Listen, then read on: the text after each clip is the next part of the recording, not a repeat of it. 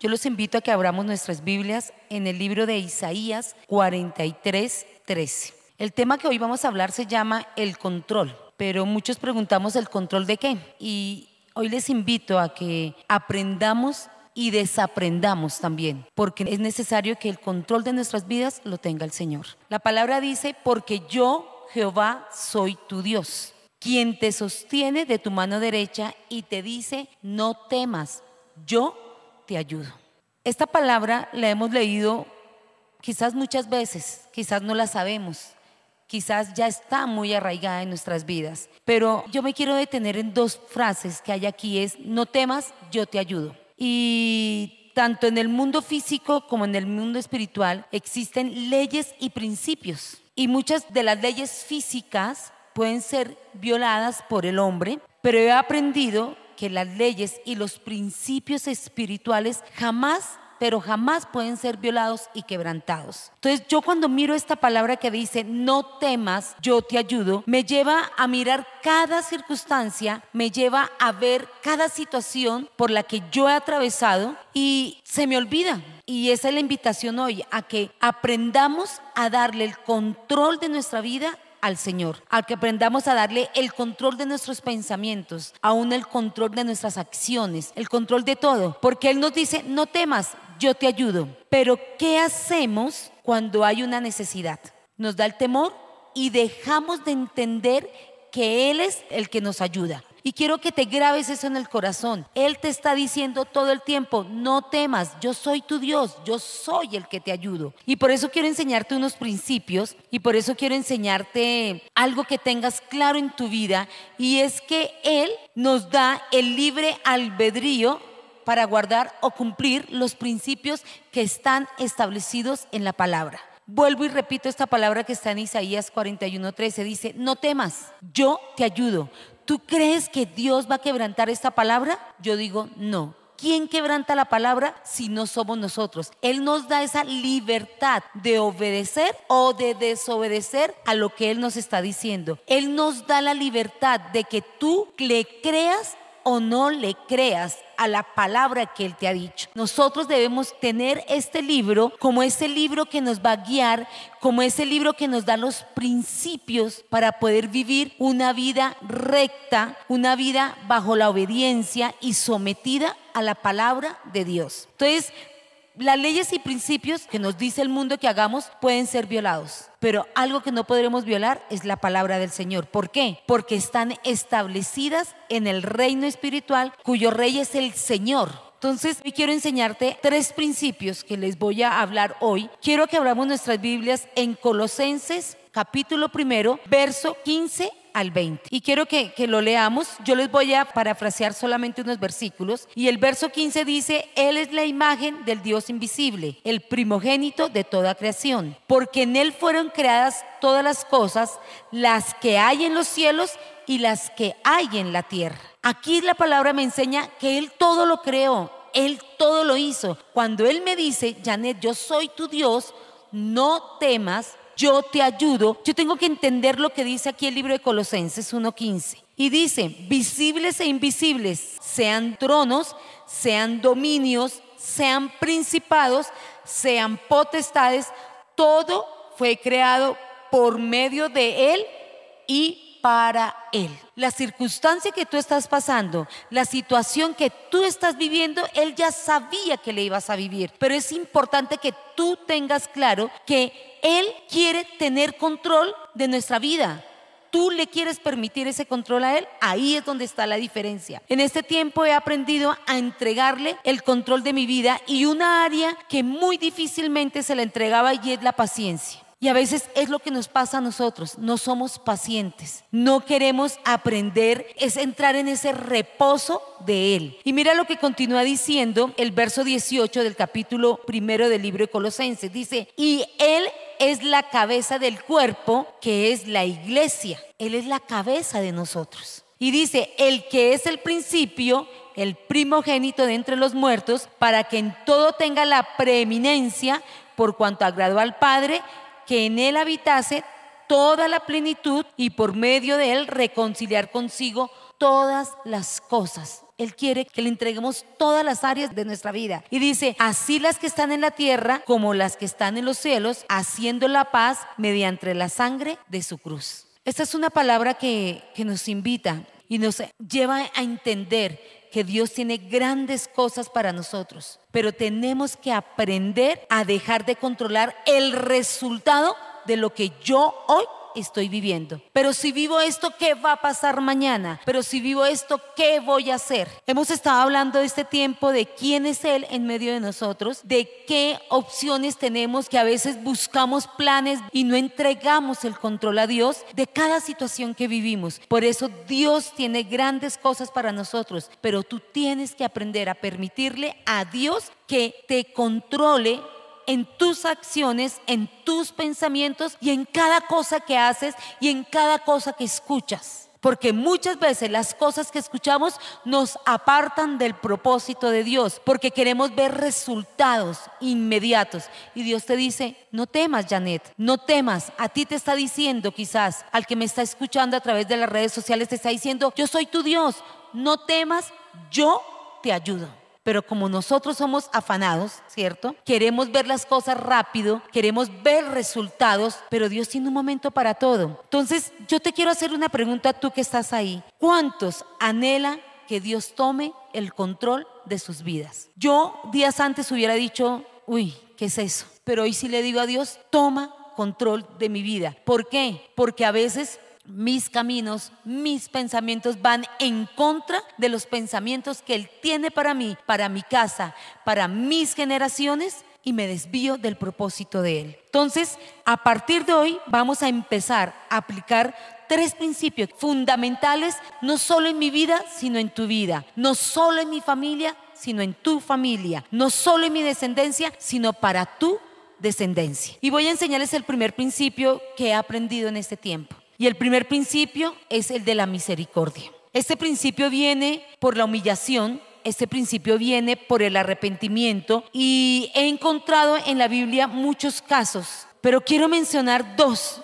que han impactado mi vida en este tiempo. Y les voy a contar la historia del rey Acab. Quizás hemos hablado últimamente acerca de este rey, pero el caso de Acab es bien tremendo y, Dios estableció juicio sobre él. Él fue un idólatra y fue un asesino. Y quiero que lo veamos en Primera Reyes 21, verso 17 al verso 24. Dice, entonces vino palabra de Jehová a Elías Tisbita diciendo, levántate, desciende a encontrarte con Acab, rey de Israel, que está en Samaria. He aquí él está en la viña de Nabot, a la cual ha descendido para tomar posesión de ella. Y le hablarás diciendo, así ha dicho Jehová. Acá venía haciendo lo malo y venía haciendo lo que su esposa Jezabel le decía, que lo incitaba a hacer lo malo. Y viendo esto, Jehová establece un juicio contra Acab va donde Elías y le dice, levántate, desciende a encontrarte con acá, rey de Israel, que está en Samaria. He aquí él está en la viña de Nabot, a la cual ha descendido para tomar posesión de ella. Y le hablarás diciendo, así ha dicho Jehová. Y mira lo que dice, no mataste y también has despojado y volverás a hablarle diciendo, así ha dicho Jehová. En el mismo lugar donde lamieron los perros la sangre de Nabot, los perros lamerán también tu sangre, tu misma sangre. Tremenda esa palabra. Y Acab dijo a Elías, ¿me has llamado enemigo mío? Él respondió, te he encontrado porque te has vendido a hacer lo malo delante de Jehová. He aquí, yo traigo mal sobre ti y barreré tu posteridad y destruiré hasta el último varón de la casa de Acab, tanto el siervo como el libre en Israel. Y pondré tu casa como la casa de Jeroboam, hijo de Nabat, y como la casa de Basa, hijo de Ahías, por la rebelión con que me provocaste a ira y con que has hecho pecar a Israel. De Jezabel también he hablado, Jehová, diciendo, los perros comerán a Jezabel en el muro de Jezreel. El que de Acab fuere muerto en la ciudad, los perros lo comerán, y el que fuere muerto en el campo, lo comerán las aves del cielo. Tremenda sentencia que Dios lanza no solamente contra Acab, sino contra su mujer Jezabel. Yo te pregunto, ¿qué pasa si Dios mandara a un profeta hoy viniera y te dijera, esto has hecho mal?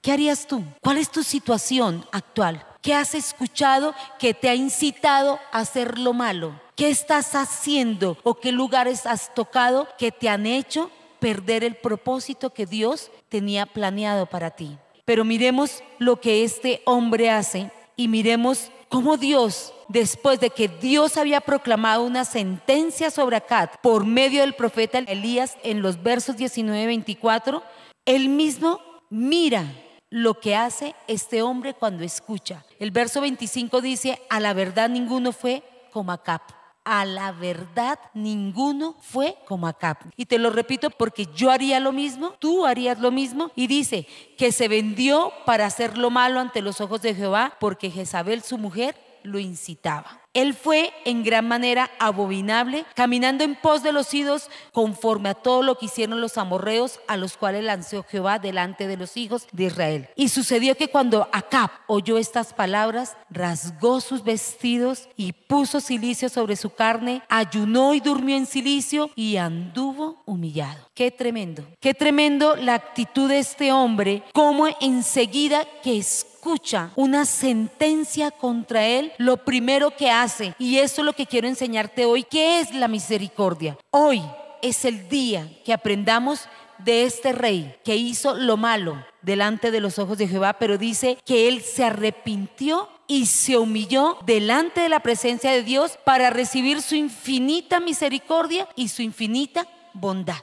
Y a eso es lo que quiero invitarte hoy. Ese es un principio que debe estar en medio de nuestras vidas. Es un principio que debemos aprenderlo. Y mire lo que dice el Señor en el verso 28 del libro de Primera de Reyes, capítulo 21. Entonces vino palabra de Jehová a Elías Tisbita diciendo, ¿no has visto cómo Acab se ha humillado delante de mí? Yo quiero decirte algo. Cuando tú te humillas, te apartas y dejas de hacer lo malo delante de Dios, te arrepientes, eso sucede. La palabra de Dios es viva y es eficaz. Y dice que es más cortante que toda espada de doble filo. Y mira lo que dice, pues por cuanto se ha humillado delante de mí, no traeré el mal en sus días. Eso no es la misericordia de Dios. Ese no es un principio que tenemos que tener delante de nosotros. Y esa es la invitación para que tú aprendas que si lo hizo con Acab, lo va a poder hacer con nosotros. Él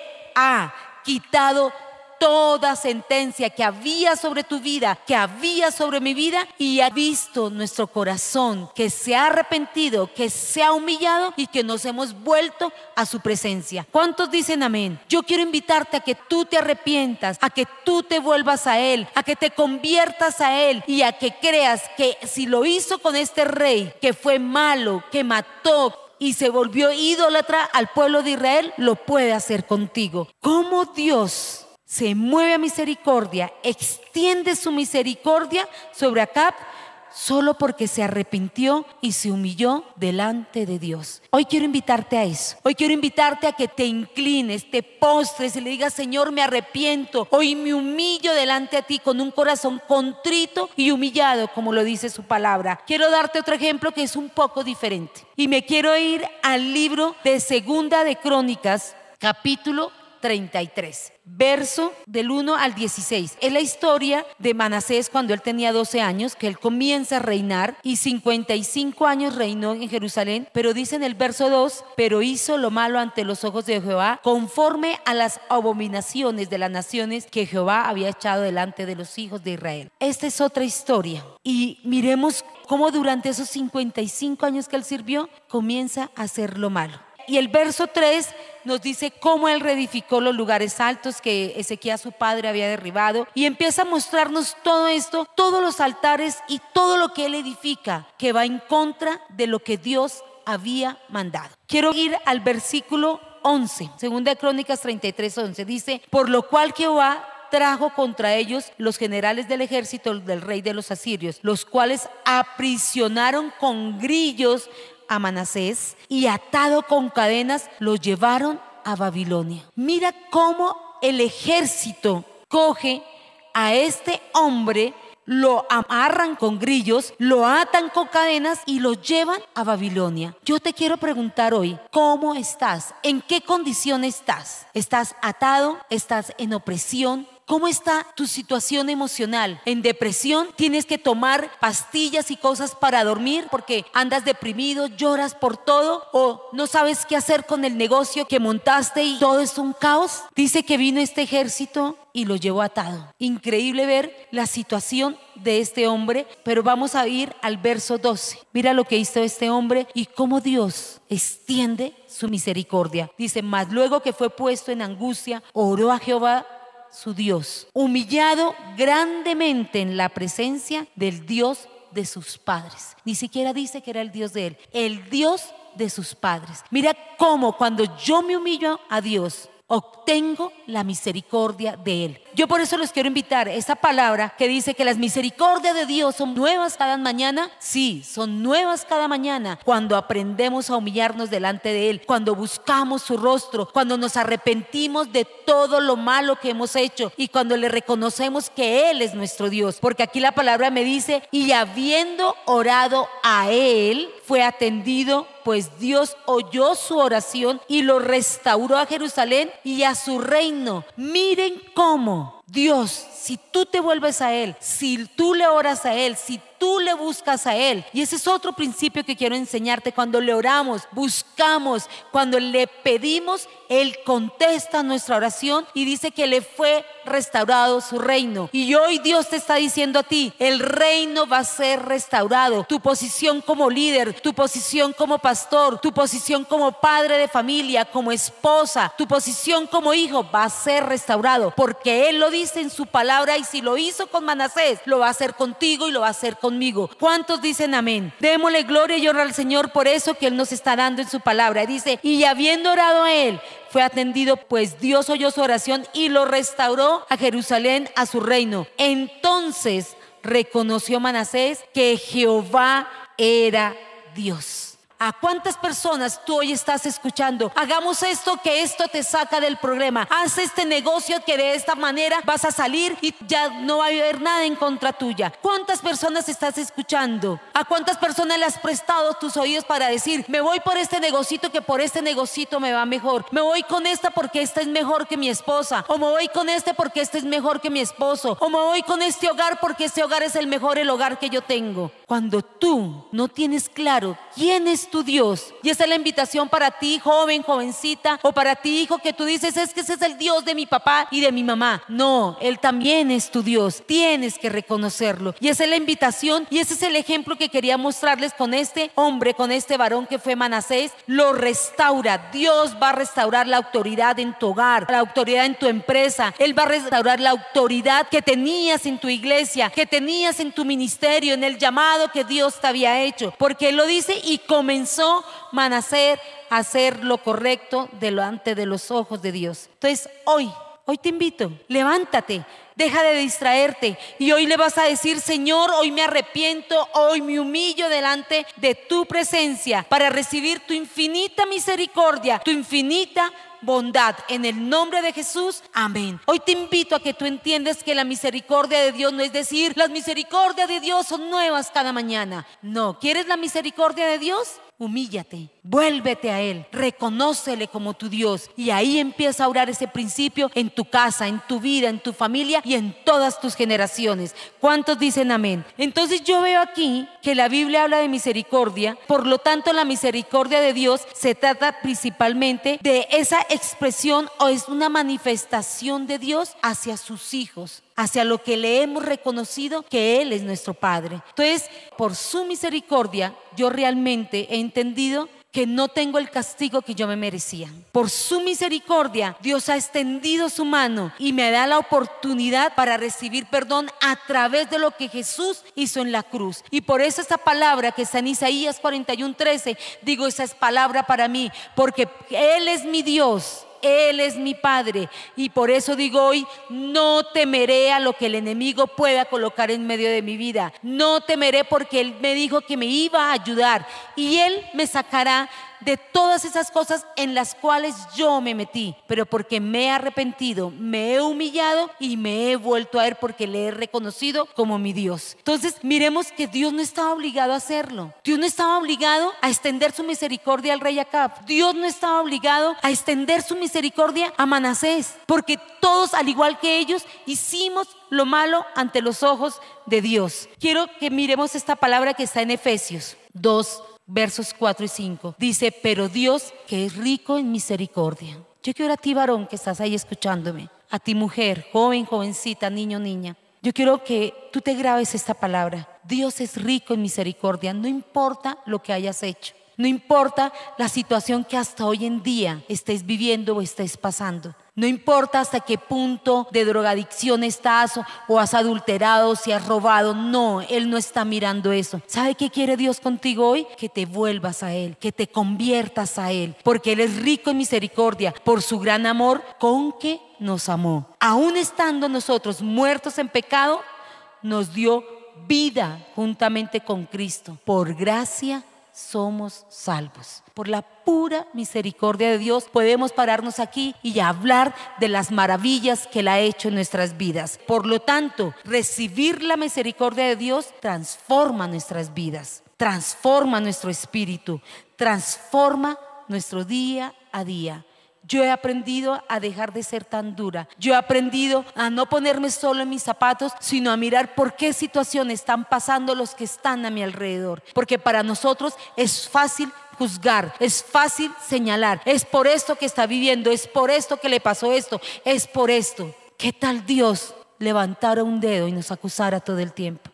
Por eso dice que Él es rico en misericordia. Entonces yo los invito a recibir ese toque maravilloso de Dios y a tener el Espíritu Santo en nosotros porque se va a ver reflejado en lo que hagamos en lo que hablemos y aún en lo que pensemos. Yo quiero garantizarles eso. Yo ya no soy igual cuando he aprendido a experimentar la misericordia de Dios. No soy la misma. Ya miro más al que está a mi lado y entiendo por qué vive esa situación. Y yo les comentaba al grupo del jueves, yo les compartí este primer parte de la misericordia de Dios. Y, y yo siempre me ponía brava con Luis porque yo me levantaba a las 5 o 6 de la mañana, 7 a veces, y yo veía que él estaba comiendo y yo decía, pero Lucho, ¿tú por qué estás comiendo? Es que, es que caso, ¿no comiste anoche? Hasta cuando yo dije, ¿cómo no va a comer si él se levanta a las 2 de la mañana? Yo no como a las 7 porque me acabo de levantar. Entonces, cuando yo no entiendo qué es lo que pasa con esa persona, no me pongo en sus zapatos, yo digo, de dos a siete son cinco horas. Es normal que tenga hambre una persona. Entonces, he aprendido no a señalar ni a mirar por lo que yo pienso, por lo que yo vivo, por lo que yo siento, sino me pongo los zapatos y digo, en un momentico, ¿por qué soy tan dura? ¿Por qué tengo que ponerme brava? ¿Por qué tengo que molestarlo? ¿Por qué tengo que fastidiarlo? ¿A cuántas personas nosotros hemos molestado y nos volvemos estorbos? ¿Cuántas veces nosotros como padre hemos estorbado a nuestros hijos? Y aquí el Señor nos está invitando a movernos en misericordia, así como Dios extiende su misericordia a nosotros, nos invita a que nosotros también tengamos misericordia por los más cercanos por los nuestros. Y esa es la invitación hoy. Otro principio que tiene que ver mucho con este primer punto, el principio de pedir, buscar y tocar. Esto está en Mateo 7, desde el verso 7 al 11. Pedid y se os dará. Buscad y hallaréis. Llamad y se os abrirá. Yo quiero preguntarte algo. ¿Será que si yo le pido a Dios, Él no me lo va a dar? ¿Será que si yo lo busco y busco la presencia de Dios, no la voy a encontrar? ¿Será que si yo llamo, no se abrirá las puertas que Dios quiere abrir? Yo creo que sí. Yo con todo lo que he aprendido del rey Acab y con todo lo que he aprendido con Manasés, yo digo, Señor, yo ahora creo más en lo que dice este libro. Y yo te invito a que este libro lo consultes día a día, mañana, tarde y noche. ¿Por qué? Porque este libro me deja grandes enseñanzas, pero este libro, sin creerle a Él, sin la confianza que yo tengo hacia Él, no es nada. Entonces mira lo que dice Salmos 34, 4. Busqué a Jehová y Él me oyó y me libró de todos mis temores.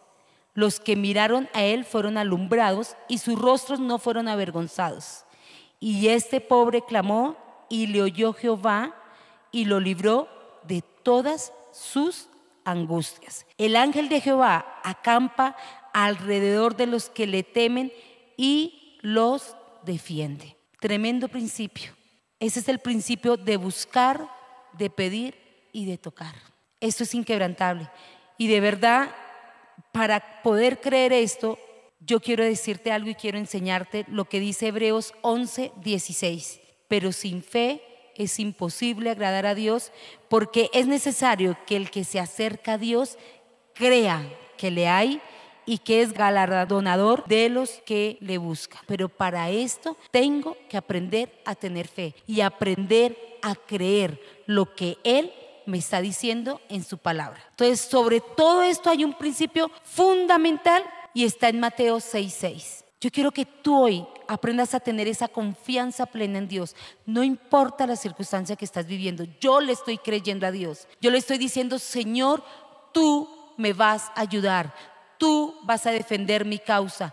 Yo no volveré a tener temor porque eres tú el que me ayudas. Cuando yo entiendo esto, este principio tiene que estar radicado en mi interior. Y mira lo que dice Mateo 6:6. Dice, mas tú, cuando ores, entra a tu aposento y cerrada la puerta, ora a tu Padre que está en secreto. Y tu Padre que ve en lo secreto, te recompensará en público. El que busca al Padre en lo secreto tendrá recompensa en público, me lo dice la palabra, ¿sí o no? Cuando busca el invisible, entonces Él se hace visible en tu vida. Yo he empezado a buscar a Dios y lo he visto en cada cosa que ha hecho en estos dos meses en mi vida y en mi corazón. Cada vez digo, Señor, no soy capaz, yo no puedo más, yo no hago más, pero eres tú el que me das la fortaleza, eres tú el que me das la fuerza, eres tú el que me das la valentía para continuar, para enfrentarme a todos esos gigantes que se han levantado en contra de mi vida, en contra de mi cónyuge y en contra de mi familia. Y yo digo, no más, porque yo sé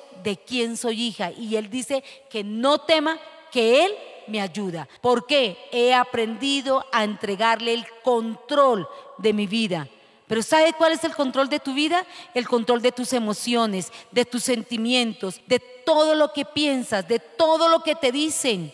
¿Qué cosas te están diciendo al oído que tú estás creyendo y te están haciendo desviarte del propósito para el cual Dios te llamó? Entonces, este es tiempo de aplicar este principio en nuestra vida, en la búsqueda de Él. Y cuando yo aplico este principio, viene la manifestación de Dios y viene la recompensa. Entonces sí hay recompensa cuando yo oro y busco a Dios en su presencia. El tercer principio, y tiene mucho que ver con Mateo 6.6, es el principio de la oración. Pero me gusta esa palabra que está en Filipenses 4, 6 y 7. Dice, por nada estéis afanosos. Hoy te digo a ti, no vuelvas a estar afanado. No importa que pasen los días, no importa que digas no puedo hacer esto, no importa que digas es difícil, llevo tanto tiempo, no estés afanosos. Filipenses 4, 6, 7 dice, por nada estéis afanosos, sino sean conocidas vuestras peticiones delante de Dios en toda oración y ruego,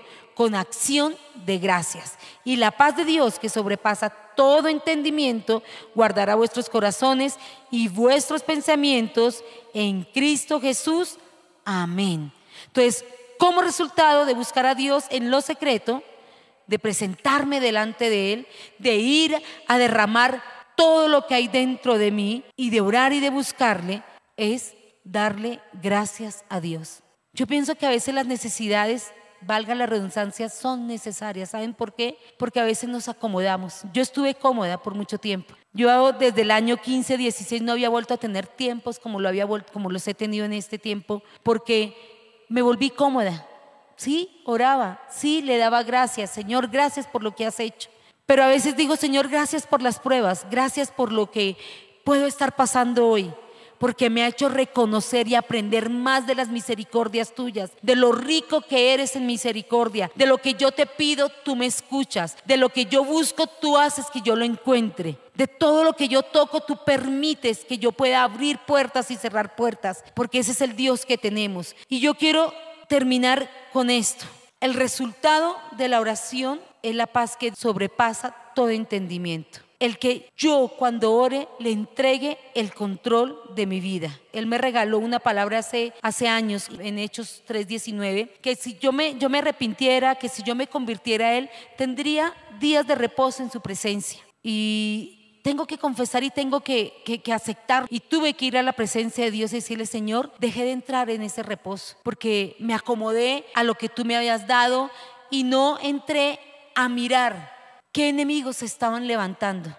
Y a veces nos acomodamos y yo veo aquí que muchas veces perdemos ese reposo de la presencia de Dios. Y yo quiero terminar con esta palabra que está en Hebreos 4, del 1 al 3. Miren lo que dice esta palabra. Dice, temamos pues, no sea que permaneciendo aún en la promesa de entrar en su reposo, alguno de vosotros parezca no haberlo alcanzado. Porque también a nosotros se nos ha anunciado la buena nueva como a ellos, pero no les aprovechó el oír la palabra por no ir acompañada de fe en los que la oyeron. Qué tremendo, ¿no? Y mira lo que dice el verso 12 para terminar, porque la palabra de Dios es viva y es eficaz y más cortante que toda espada de dos filos, y penetras a partir del alma y el espíritu, las coyunturas y los tuétanos, y discierne los pensamientos y las intenciones del corazón. Esta palabra no la conocemos, Hebreos 4:12, pero se habían puesto a leer los 11 versículos anteriores y me quiero devolver al 11. Procuremos pues entrar en aquel reposo, para que ninguno caiga en semejante ejemplo de desobediencia. Entonces yo te invito a que tú te coloques en pie. Yo te invito a que empecemos a colocar estos principios para que tomen control de nuestras vidas, de nuestras familias, tome control de todo. Dios quiere ser el centro de tu corazón. Hoy te pido que te levantes, que cierres tus ojos y que empecemos a buscar a Dios y que Él nos pueda dar todo eso que necesitamos, lo podamos recibir. ¿Qué necesitas? ¿Qué quieres pedir hoy? ¿Qué puertas quieres tocar hoy? ¿Qué puertas quiere que se abran en tu vida, en tu familia y en tu descendencia? Padre, hoy estamos aquí como tu iglesia. Hoy somos tu cuerpo, Señor. Tú eres la cabeza. Padre, hoy venimos aquí, Señor, para que tú tomes control de cada cosa que hay dentro de nosotros. Tomes control de nuestra mente, de nuestros pensamientos. Hoy, Señor, los llevamos cautivos a la obediencia de Cristo, Señor. Padre, hoy te pido que tomes control de mi espíritu para que sea tu espíritu el que me guíe, el que me consuele, el que me saque de la aflicción en la que me encuentro, de la angustia en que me encuentro. Padre, hoy estamos aquí porque necesitamos recibir de esas ricas misericordias que tú tienes para nosotros, Señor. Padre, hoy te entregamos nuestro afán, nuestra necesidad, nuestra opresión. Hoy te entregamos todo lo que hay en medio de nuestra mente, de nuestros sentimientos, de nuestros pensamientos. Tú en tu palabra dices en Hebreo 4:12, porque la palabra de Dios es viva y es eficaz, Señor. Tú me dijiste en Isaías 41:13 que tú eres mi Dios,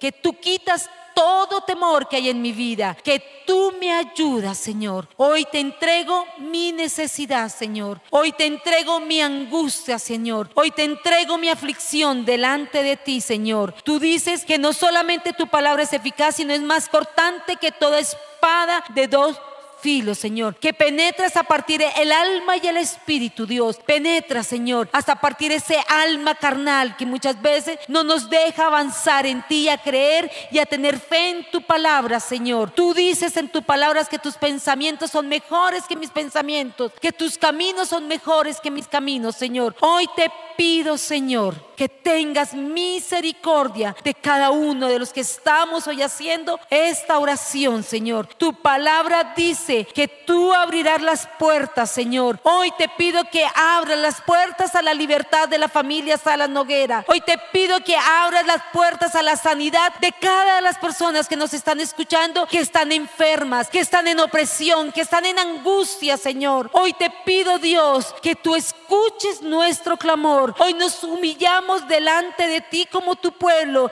Si mi pueblo se humillare, Señor, hoy nos humillamos delante de ti, Señor. Hoy pedimos, hoy clamamos que tengas misericordia, Dios. Hoy estamos clamando. Hoy pedimos, Señor, que tú escuches nuestro clamor en este tiempo, Señor.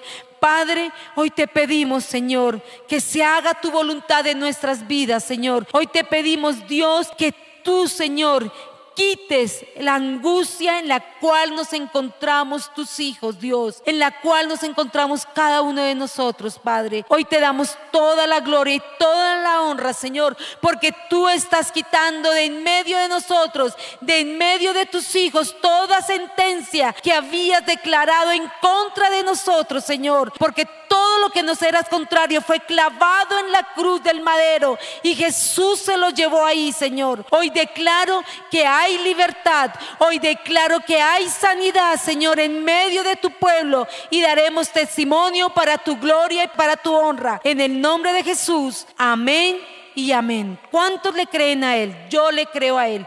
Y esa es la invitación en este tiempo a que le creas. Gracias por escucharnos. Gracias porque sabemos que Dios ha cambiado y ha transformado, que el Espíritu de Dios ha tocado tu corazón, que el Espíritu de Dios es el que te va a quitar todo temor, toda duda y toda incredulidad y verás grandes milagros y prodigios en tu vida, en tu casa y en tu familia. Los amamos mucho, que Dios les bendiga.